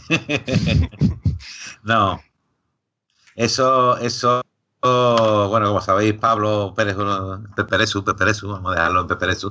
Peperesu y su portal fue, bueno, el, es el, artista del cinema, ¿eh? el monstruo, yo lo llamo el monstruo del cinema, ¿no? Eh, pues yo me piqué y me compré un cinema. Y la verdad que, bueno, él vino aquí a darnos un curso, un curso, un curso sin aprovechamiento, ¿eh? fue el compromiso. Claro, el, curso fue sin aprovechamiento porque yo creo que Pablo no habrá hecho un curso como ese. Bueno, lo pasamos de puta madre, vamos hablando claro, ¿no? Y luego le ponen un pi. Nos lo pasamos de escándalo, nos fuimos en el barco a comer por ahí, no sé cuánto. Y bueno, creo que creo que abrimos el, cinema dos veces, vamos. Pero vamos, ¿Eh? Y, bueno, sí, empecé a hacer cuatro cosas y el problema es que me descubrí que una noche a las 5 de la mañana en el sofá de la casa esperando a que saliera la imagen. Y esto no puede ser, ¿no? Y entonces decidí, decidí guardar cinema en la caja y dejarlo. ¿eh? ¿Qué estoy haciendo con mi vida? ¿eh? Tú te planteaste, ¿qué estoy haciendo con mi vida para estar aquí esperando a que el rende termine? No, es que la limpiadora no, le, no, se le daban bien los rendes, ¿ves? Eh, el problema es que la limpiadora decidió que el flujo de trabajo había cortado ya. es que el problema, el, tema de, los rendes es, tremendamente enviciante, ¿eh? pero tremendamente enviciante. Y sobre todo eso, cuando te meten en un rende yo he visto la evolución de Pablo, es, tremenda, vamos, como de lo que de lo que se hacía hace unos años a lo que se hace ahora es tremendo, ¿no? Y a mí me habría gustado, pero pero como afición, ¿no? ¿Eh? No, y sobre todo que, hoy en día ya el nivel de, digamos, si quieres un, render de, primera línea, bueno, ahora está Lumion, que eso tengo yo pendiente también echarle un, ojo a Lumion, que Lumion eh, sí es verdad que prácticamente el que sepa Lumion me, dirá ahora de todo, pero bueno, prácticamente le tiras ahí el archivo tuyo de, cualquier plataforma y con tres toquecitos le das tres filtros, luz del atardecer, eh, que se mueva un poquito el viento y no sé qué, y aquello es espectacular. Sí, pero... yo, lo que he visto es espectacular. ¿no? no, no, Yo, yo conozco un, poquito Lumion, no lo he usado, hemos hecho unas pruebas, ¿eh? y, y, ¿qué sucede? Lumion es magnífico, pero es magnífico para mi pueblo. ¿eh?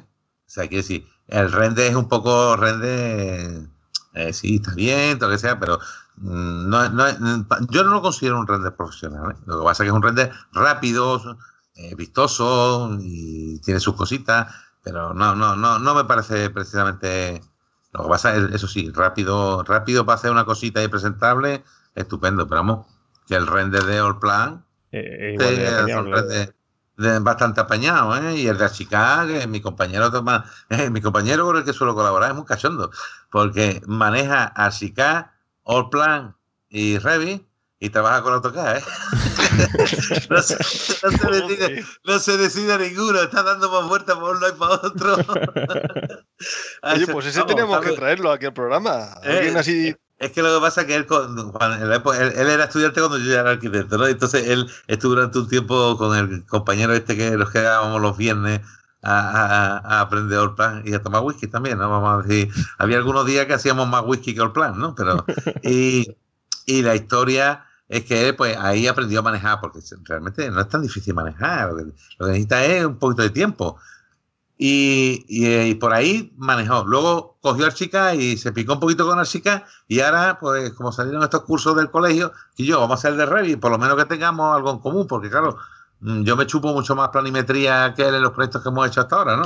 Y bueno, pues ya me he vengado, porque él ha hecho un básico. Nosotros normalmente compartimos el de ejecución. El básico normalmente se lo suele quedar el que coge el cliente, su cliente, y es el que habla el, otro se dedica a trabajar y las relaciones con el cliente y todo se las traga él, digamos, el que trae el cliente, ¿no?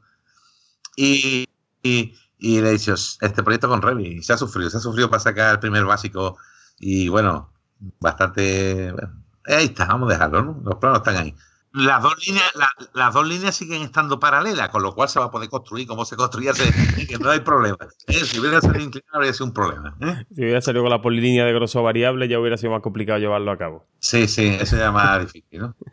Entonces, pues te iba a decir, bueno, hemos hablado un poquito, ¿no? De eh, eso, lo, que le dirías tú al arquitecto que todavía está pensándose en qué, cómo meterse en este tema. O sea, yo solo resumiría en una palabra, ¿eh? En dos, en dos, ¿eh? Para no eres tonto. Compañero, eres tonto. Sinceramente, estás perdiendo tiempo. Eh, hoy en día lo, importante es el tiempo y con, cualquier cualquiera, eh, que no te estoy, ni mucho menos estoy diciendo plan que a mí plan ni me ni me vende, ni, ni le debo nada plan ni nada, ni eh, plan un buen programa, Revit es bueno, así que bueno, prueba alguno Y, cuando, y cuando te lanzas, pero lánzate de verdad a usarlo. Quiere decir, aunque al principio te cuesta un poco de trabajo. ¿eh? Y hay una cosa muy clave: no lo hagas solo que si tienes que convencer, que si todos tenemos algún compañero cercano con el que nos llamamos mejor, que hemos tenido la carrera, que vivimos cerca, que él tiene su estudio y yo el mío, da lo mismo, cada uno en su estudio y, y Dios en el de todo, ¿no? Cada uno, yo con el que colaboro, él tiene su estudio y yo el mío. ¿eh? cada uno tiene su estudio y cada uno se la entiende, ¿no? Cada uno es limpiadora de su propio estudio, ¿no? efectivamente, efectivamente. Pero lo que sí es clave, no lo hagas solo. Quiere decir, siempre tienes que tener a alguien a quien poder llamar, eh, alguien con Skype, eh, Skype, pues como es Skype, eh, o Skype, como dicen los, eh, alguien, alguien con el que tú puedas, cuando te quedas atascado, a muchas veces una simple llamada, y ahora con las videoconferencias está gratuita, sales de eso, eso mm, solo, solo yo no diría solo, búscate, hazte un curso con, con tus compañeros de colegio en algún lado, no sé cuánto, y enganchate con uno que tiréis para adelante, y entre, y entre dos con dos arquitectos movemos el mundo si hace falta, ¿eh? no, hace falta mucho más. Eso sí, el problema es que lo moveremos el tiempo que estemos trabajando, el resto estaremos divagando como siempre los arquitectos. Y bueno, y entonces eso, le, has hecho esa recomendación a los, a los, compañeros, a todos los profesionales, de, bueno, sean de eh, la rama exactamente que sean, ¿no? Habrá que nos escuche arquitectos, aparejadores, delineantes, ingenieros. ¿Qué les dirías tú ahora, tú que has tenido cierta experiencia, mm, digamos, con la vida colegial o con las instituciones que, rigen un poco la, profesión? ¿Qué, opinión te merece todo este tema de comisiones? ¿Cómo, cómo se está llevando? No sé, ¿qué, cómo pensarías tú si tuvieras un poquito de mano y de poder decidir ¿no? sobre cómo se, lleva desde, desde, la gente que, organiza un poco la profesión? Tú has tirado con mala leche, ¿eh? Totalmente. Has tirado con mala leche, ¿eh? Ha tirado con muy mala leche. Vamos. Disparado con balas, ¿eh? ¿eh? Ha tirado, vamos, claro, con las que las carga el diablo. La, ha, cogido la, la, 9 milímetros para ver. Sí, sí, yo he, estado, yo he estado, he estado en comisión hasta hace muy poquito tiempo, en una comisión intentando tirar un poquito para adelante y el problema es que los colegios, los colegios siempre lo mismo. Eso es una rueda que cuesta mucho trabajo, mucho trabajo moverlo, hay mucha política alrededor de esto y, y pensar que el BIN, sobre todo, aparte de todo esto, todo esto que están vendiendo al BIN, lo que más se esconde detrás es un gran negocio. Ahora tenemos los formadores. Yo soy un experto BIN. Eh, dice, bueno, y tú, evidentemente habrá gente que sea experta BIM, pero ahora mismo un tío hace dos cursos, hace cuatro maquetas y al día siguiente se pone arquitecto BIM, porque eso también lo he visto yo ya también en algún lado, lo veis, arquitecto BIM. Muy divertido. El único problema es lo de siempre, volvemos esto no es la primera vez que lo vivo, esto ya lo viví yo hace tiempo, lo viví, eran otras épocas colegiales, porque ya os he dicho que yo trabajaba en un estudio de arquitectura, yo no era arquitecto, aunque hacía todas las labores, llegaba, evidentemente llegó un momento en que yo hacía todas las labores allí en el estudio y hasta cobraba, y cobraba muy bien, ¿eh? por cierto, más que hoy en día probablemente en algunas cosas. Ahora. ¿eh? Y entonces, mm, ¿qué sucede? El colegio cuando entra al CAT, el colegio de... Entonces estaba yo en Cádiz, ahora ya no estoy en Cádiz, por desgracia, ¿eh? pero eh, espero, espero algún día terminar en Cádiz. Eh, ¿qué, ¿Qué sucede? Pues el colegio cuando entra al CAT el, en el, el CAT y el WordPerfect y el, bueno, yo soy, he dicho WordPerfect, ¿no? Es que El, Office, cuando empieza esto de la informática, el colegio lo primero que se lanzó y rápidamente fue a organizar cursos, cursos de formación. Y eso es lo que es tremendo. O sea, quiere decir, seguimos con la historia de lo mismo. El, cada colegio un poco haciendo la guerra por su lado. Tenemos un CACOA, podemos organizar cosas. Hoy, nos, hoy los cursos no tienen por qué ser presenciales una parte, una parte del curso, que decir, los, cursos de, manejo de programas estos grabados, no sé cuánto, sí, están muy bien, por supuesto, están, están sobre todo de escándalo, sí, me lo puedo bajar en mi ordenador para mirar después cómo se hacía esto, porque no me acuerdo ya, ¿comprende? Pero sí, sí, los colegios van muy lentos en esto del BIM. ¿eh? De la zona de aquí de Andalucía sabemos que, bueno, Granada, Granada tiene un, un programa BIM mm, en Revit. ¿eh? Es un programa muy bueno, buenísimo, eh, extenso y se lo tomaron muy en serio y va, funcionando bien, pero, pero claro, la guerra, la guerra, la guerra trae de cada colegio y seguimos hoy teniendo mucha gente que tú le dices que usas BIM y que y nada. Mira, en nuestra zona, para que te hagas una idea, estamos hablando, en mi colegio tiene unos 750 arquitectos colegiados, la zona estaremos unos 100, yo creo que menos, habrá bajado, porque colegio tenía 1000, vamos a ponerle que haya perdido lo mismo, vamos a ponerle que tengamos 75 arquitectos en la zona. De 75 arquitectos que hay en la zona, que usen BIM, si hay 10, mucho será. Ahora mismo. ¿eh? Y ahora mismo porque hemos hecho un curso en el que conseguimos meter, eh, no estuvo nada mal, metimos, me parece fueron 20 en el, curso de Revit. ¿eh? ¿Y por qué Revit? Pues porque nuestro formador del colegio lo que maneja Revit. Granada, la persona que se encarga de BIM, pues conoce mucho Revit y ha tirado primero por Revit, es lógico. En Jaén está otro compañero, pues tira por, por el plan. Allí se han empezado primero con el plan, claro, eh, como todo. Yo cuando formé parte del colegio y me encargué de la formación, los cursos eran todo maravillosos, pues eran todo lo que me interesaba a mí, como es lógico, ¿no? no, yo, hombre, tú, sabes, hablas con los compañeros que más o menos van a los cursos, ¿cuánto? ¿Qué organizamos esto? Esto, hicimos unos pocos cursos interesantes. Lo que pasa que llega un momento en que a mí se me agotaron las ideas, ya no sabía quién traer y dije, mira, pues ya me voy porque no, aparte que a mí me costaba dinero el colegio, porque no voy al colegio a cobrar, eh, a ganar dinero. Yo al colegio voy porque me gusta, ¿no? y, el tema del BIN, lo que yo veo sobre todo es mucho negocio detrás. Ahora tú sabes, Javier, que ahora la pelea va a ser con las certificaciones BIN. Eh, eh, aquí, ¿quién va a certificar? Por el colegio, el CACOA en este caso. Tú sabes sobre que el CACOA tiene que dar un paso adelante y más adelante. Y no asusta a la gente, pero sobre todo no asusta a la gente con el BIN y da formación gratuita. Vamos, ah, una cosa que no he dicho, que en aquella época, cuando empieza con los cursos de, de WordPerfect, pues entonces se daba WordPerfect en el colegio, luego llegó el, Office famoso, ¿eh? Eh, y cuando se empezó a dar auto, AutoCAD, porque también se dio de Autodesk, era, allí los cursos eran de AutoCAD, fue el único programa que entró desde el principio, aunque había otros programas. También había, uno, había algunos cuantos locos que usaban el Cascade, había otros locos que usaban el ARRI, me se llamaba, ¿no? El, de Mac, pero eso, eso es menos.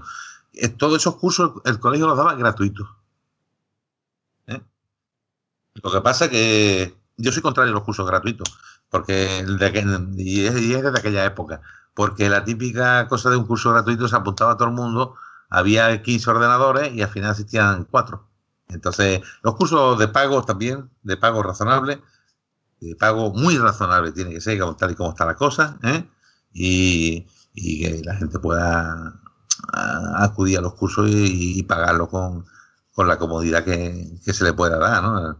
Y vamos, incluso el colegio debería tener, o cuando se hacen cursos de estos presenciales, bueno, y los grabados, si, si se, se dedica a grabar cursos, eso tenía que ser gratuito, sacarlos de las aportaciones de los colegios. Eso, eh, esas grabaciones, que sí, que luego se piratea todo. Tú sabes que lo hemos hablado, todo lo que cuelga en internet se piratea. ¿Y qué? ¿Qué te va, ¿Qué te va a asustar? Vamos a hablar claro. Si el 60% o el 50% de los arquitectos usan AutoCAD pirata, usan software pirata, si eso es la realidad. Esto, luego le pone un pi si quiere hacer usa software. No, no, que eres la voz del pueblo, eres el no, es que es la pura realidad, quiero decir, sí, te digo, es decir, es normal, las cosas dan para lo que dan, ¿no? Y los programas tienen el costo que tienen. Entonces yo, yo dejé de mantener el plan en el 2009, pues sencillamente, bueno, puedo pagarlo. Eh, así de claro. ¿Qué sucede? Que tengo una herramienta que me, sobra. Yo tengo aquí mi ordenador y sigo tirando. el único problema es que sigo trabajando con un Windows antiguo. Y tengo un equipo que podría tener Windows 10, pero no. Tengo que, buscar la manera de instalarle un, Windows un Windows antiguo. Y ya el próximo me temo que el próximo no voy a poder conseguir con Windows 8, que, que, que es el último que me funciona en condiciones del programa. Pues bueno, pues está, muy bien. Ha, sido franco, ha sido franco como, como debe ser y te, la, agradecemos y tú sabes que yo comparto muchas opiniones contigo en este tema, entonces bueno, que, sirva esto para que quede, que quede aquí constancia, ¿no? Ah, tú has metido el dedito, que yo te he visto. Venga, pues bueno, ¿qué, le vas a preguntar tú a, nuestro querido invitado? Por no alargarlo más, que seguro que querrá tomarse uno de sus whiskies caros. Ay, hace tiempo, hace tiempo. Pues de momento bebe agua. Venga. ¿Te atreves a hacer el test de Viero? Sí, ver, si ya sé que me lo va a hacer. ¿eh? es sencillo, coño, que eres arquitecto y de Cádiz, sabrás hacerlo. Pues sí, ¿eh? sí. Eh, incluso, en vez de. Esta vez, en vez de dar una simple respuesta, incluso te dejamos que la justifiques. pues mira, tú, tú, tú que tienes mala idea, ¿no? Vamos a ver. Un arquitecto sabe hacer un proyecto y lo hace estupendamente. Lo que le fastidia es justificar código técnico. O sea, la memoria es una cosa que los arquitectos eso no, nos han enseñado a hacerla. Es horroroso hacerlo de la. Podríamos hablar también de los programas de memoria y, de lo que se ve por ahí, pero bueno. Pues si quieres, ¿estás preparado? Disparo. Yo sí, yo estoy preparado, hombre. Venga, vamos allá. Dice, ¿Windows, Mac o Linux? Yo Windows, es lo único que conozco. Eh, ¿Explorer, Firefox o Chrome? Explorer. ¿Android, iOS o Windows Phone? ¿Eso qué es? Eso es el móvil, ¿no? El móvil que tengo aquí, uno rojo. ¿eh? creo que, no, no sé, no sé, espérate, ¿eso se, mira de alguna manera? No, creo esto es normal. Este es normal. Yo Nokia de botones. ¿Eh, eh, eh? Un Nokia de botones. No, no, este, este, este tiene hasta internet, ¿eh? es tremendo. Hombre, si tú supieras que yo, cuando todo el mundo tenía móvil, yo tardé 5 o 6 años en tener móvil, porque yo no quería el teléfono móvil, y, y el WhatsApp hace muy poco que lo tengo, ¿eh? por cierto. No hace tanto, era un, par de años, o mucho, vamos. ¿eh? No. Dime, dime. ¿Libro de papel o digital?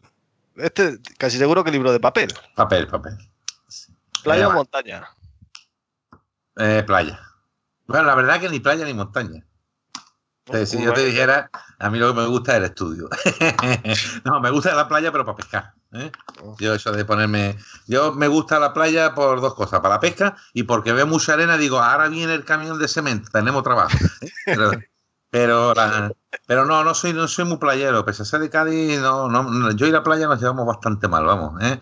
Entre otras cosas porque soy blanco, más blanco que Iniesta. ¿eh? Y y entonces yo voy a la playa, estoy 10 minutos y parezco ya una gamba. ¿eh? Y lo paso bastante mal. Entonces no soy muy playero, la verdad. ¿Invierno o verano? Invierno, verano no quiero ni. De hecho, ahora mismo tengo puesto el aire acondicionado ya, ¿eh? o sea, porque no, no, no soporto el calor, lo paso muy mal con el calor. Prefiero el invierno. ¿Carne o pescado? Yo carne, pescado y hasta verduras, ¿eh? y hasta verduras, últimamente, hasta verduras. ¿eh? Pero si yo carne o pescado me da lo mismo. ¿De vino o de cerveza? Ah, de vino, de vino, ¿cómo va a comparar un vino con una cerveza? Al final bebemos cerveza porque es refrescante y todo lo que tú quieras, pero yo en cuanto empieza la calor ya dejo de tomar cerveza, ya el tinto de verano, porque tiene vino, ¿eh? pero sobre todo vino, más, más vino que cerveza. ¿Un café con leche o uno solo? Solo, sin azúcar, por supuesto. a todas horas, ¿eh? a cualquier hora. La pregunta que tiene dividida España, ¿la tortilla con o sin cebolla? Por favor, sin cebolla. Con cebolla es una aberración. a mí la tortilla es sin cebolla, es tortilla de patata. ¿eh? Y, la, con la con la clara poco hecha. ¿eh? Poco hecha, por supuesto. vamos, hecha como tiene que estar hecha. Quiere decir, lo que no puede estar seca. pero vamos, en mi vida he comido una tortilla mala. ¿eh? Mm. Con eso te lo digo así, o sea, que me, me, como la que me pongas por delante. ¿Tu color favorito? ¿Mi? ¿Tu color favorito? El rojo. La película que más. Y, si puedo elegir dos, el rojo y el azul. Y ya se lo pillas, ¿eh? sí, enhorabuena. ¿Eh? Campeón de liga. ¿eh? enhorabuena por eso. La película que más veces has visto y no te cansas de ver. muchas. Me gusta, me gusta mucho. Eh, siempre me dicen que repito, repito, repito y repito y me encanta ver las películas porque siempre le cojo algo. He visto muchísimas. Me gusta cualquier película de guerra especialmente la de submarino. Pero vamos, yo película, no sé, película, si pudiera que nombrar una, eh, las de Indiana Jones me, me encantan, vamos, ¿eh? esas me gustan. No todas, ¿eh? las últimas son horrorosas. ¿eh? La de En busca de la arca perdida, la primera y la tercera para mí son la de En busca de la arca perdida y la tercera que era la de La última cruzada, son las dos que más me gustan. De hecho, tuve un jueguecito en ordenador que era En busca de la arca perdida de Indiana Jones, muy simpático. Sí, es una maravilla de juego. Tecnología Scum. Pero tú habías nacido, pues entonces, bien. Sí, hombre, yo, yo jugué yo prácticamente en pañales, yo aprendí, aprendí a andar y empecé a jugar a Indiana Jones, hombre. Yo cuando ya no tenía pañales, sino que ya tenía edad de, estar en la mili, pero no estaba, descubrí lo que era un FA, ¿eh? porque llegó el FA al estudio. ¿eh? Es que eso, claro, eso, le dice a la gente un FA y algunos no sabrán ni lo que es un FA. pues yo recuerdo, yo recuerdo cuando llegó el primer, bueno, el, primer FA y la, primera máquina de escribir eléctrica. Por cierto, yo en el estudio tengo una mecánica que era de mi padre. ¿eh? Olivetti Letera 82. No, esta, esta, esta creo que es Olivetti también, pero no, pero no es la letra, vamos. ¿eh? ¿Qué canción te pone las pilas? ¿Qué canción me pone las pilas? A mí no me pone las pilas la, música. Pero vamos, mm, me gusta la, música, pero no soy un picado de la música. Pero ¿Qué libro que tanto te hizo disfrutar, cuál fue? Oh, yo he leído, he, leído en antiguo, en pasado, mucho. A mí me gustan todas las películas de, de sea todos los libros de Agatha Christie, de, de Poirot, de, de, eso, pero por si quieres un, un libro así que, bueno, por, por ser espectacular lo que pasó, me senté a leer El médico de Gianni Noah y eran unas navidades y me levanté del sillón a los dos días después de leérmelo. Vamos, vamos prácticamente me lo leí del, tirón. ¿eh? Un héroe. ¿Eh? Un héroe. Mi padre. Ese lugar que tanto te gusta. Mi estudio. La comida con la que te chupan los dedos. Ensaladilla. Tu peor vicio. confesable, confesable el tabaco, sin lugar a dudas. es un vicio lamentable. Javier, que está conmigo, lo sabe. es un vicio es inconfesable, mucho, mucho. Eso es lo mejor que tiene la vida. tu mejor virtud. Mi mejor virtud que mi puerta siempre está, ha estado abierta para quien la ha necesitado que esté abierta. Doy fe. También, también hay quien se haga a veces la cierre y cuando la cierro, este sería uno de, mis defectos, ¿no? por si no sé si viene ahora, pero vamos, dile. ¿Esa afición que te encanta? Mm, la pesca. Si, si no hubieras sido arquitecto, ¿de mayor te gustaría ser? Yo soy arquitecto por casualidad, eso no lo he contado porque yo llegué a matricularme en la Universidad de Sevilla y, como aquel año cambiaba, eh, la Universidad de Sevilla se había independizado, de Cádiz se había independizado de la Universidad de Sevilla, había que haber hecho traslado de expediente en junio, yo no lo había hecho y casi no me dejan matricular. Y me cago en la leche del ahora me cago en la leche del que le dejó matricularme. Habría sido médico probablemente. ¿eh? Y por último, ¿el BIM Podcast con el que más has disfrutado? El, de Pablo Peperazu sin lugar a dudas. Me ha recordado muchas, me ha recordado cosas que no me acordaba, de Excalibur, de, de gente que nos pasaba muy bien. El foro, el foro del, del Portal Plan era muy divertido, ahora está muy parado. Y bueno, a ver si algún día lo animamos. ¿Eh? Pero bueno. Nos reímos por otros foros, ¿no? Sí, sí. En otros foros también he estado mucho tiempo. Ahora ya menos, pero bueno, eh, seguimos, seguimos en, en la brecha. Al menos me desenganché de los chats, que también estaba enganchado, por eso la informática es lo mío, vamos. y bueno, oye, pues hablando ya un poquito ya para ir cerrando este, este programa, ¿qué de, de BIM Podcast, que, no sé, alguna, alguna crítica que nos haría, alguna propuesta de mejora, o te gusta cómo está, o yo qué sé, ¿qué, qué opinas de nosotros? Ah, está bien, está bastante. yo, yo lo he visto bastante bien. Además, vais tocando muchos palos. Ya traíste a Luis con las casas pasivas. Traíste a Pablo de un foro que, bueno, contado un poco la experiencia. Ha habido gente de mucho nivel. Eh, a mí me gusta y además se oye muy bien. ¿eh? ya lo entiendes, ¿no? lo vamos pillando. qué malo eres, qué malo eres. Eh, pues, se, oye, se oye muy bien, totalmente improvisado y ya está. Bueno, sabes que llevamos tiempo hablando de Sirio íbamos a y cero, hemos retrasado no sé cuánto y... Bueno, e, e, este tenía que haber sido el episodio de abril de 2018 y va a ser el de principios de mayo de 2018. Pero eso es como los proyectos, los proyectos se acaban cuando se presentan antes, ¿no? podríamos seguir otro mes más. ¿eh? Totalmente. Y bueno, eh, no sé, algún, ya, ya que te está gustando, algún invitado, a ver, ¿con qué crees que.? Yo creo que contigo hemos cambiado un poco la, temática. Yo creo más para este episodio número 13, eh, yo creo que estaba bien, ¿no? Hacer un programa un poco diferente. No sé, ¿alguien que te gustaría que, nos trajésemos por aquí para, hablar? Hombre, llamándose BIM Podcast debería ser algo de BIM, ¿no? Pues ya hay mucha gente con la que me gustaría sentarme a tomar un café. ¿Eh? del foro de Solar Arquitectura hay mucha gente con la que me gustaría sentarme a tomar café. pues mira, ya como, allí tenemos nuestra pequeña comunidad de oyentes también, pues suéltale a uno algún avatar de esos que, se venga por aquí y, le damos le damos un poco la coña con mensajes privados. No, no, no, no, no. no yo, te, hay, yo soy gente con la que me gustaría, te digo, me gustaría hay unos que son arquitectos y otros que no son arquitectos, ¿eh? que sí, porque hay gente con la que me gustaría sentarme a, tomar un, café, a charlar, ¿no? Porque son muy divertidas. Hay gente a la que no entiendo. Cuando escribe, hay alguna que me trae por el camino la amargura que no las entiende y toda la historia. Pero, eh, pero yo creo que yo tengo una persona que, que creo que, me gustaría escucharla. Porque como ha, ha, cambiado de ruto, que es Miguel Villamor, tú lo sabes, de, estuvo en y ahora es Icon. ¿eh?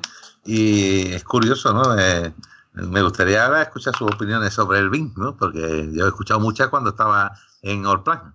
Ahora está en otro, en otros asuntos y bueno, no, ya ahora él no forma parte de NMC y bueno, una pena. Lo, dejo, lo, dejo ahí pendiente. Le, mandaré un correíto, le mandaré un mensajito a ver si él. Lo que pasa es que siempre está muy ocupado. Yo lo, conocí en, en, persona hace como un año, una cosa así. Y es verdad que le, he hecho algunas preguntas sobre todo eso, de tema de sincro, ¿no? Cuando empecé a trabajar con el programa y tal.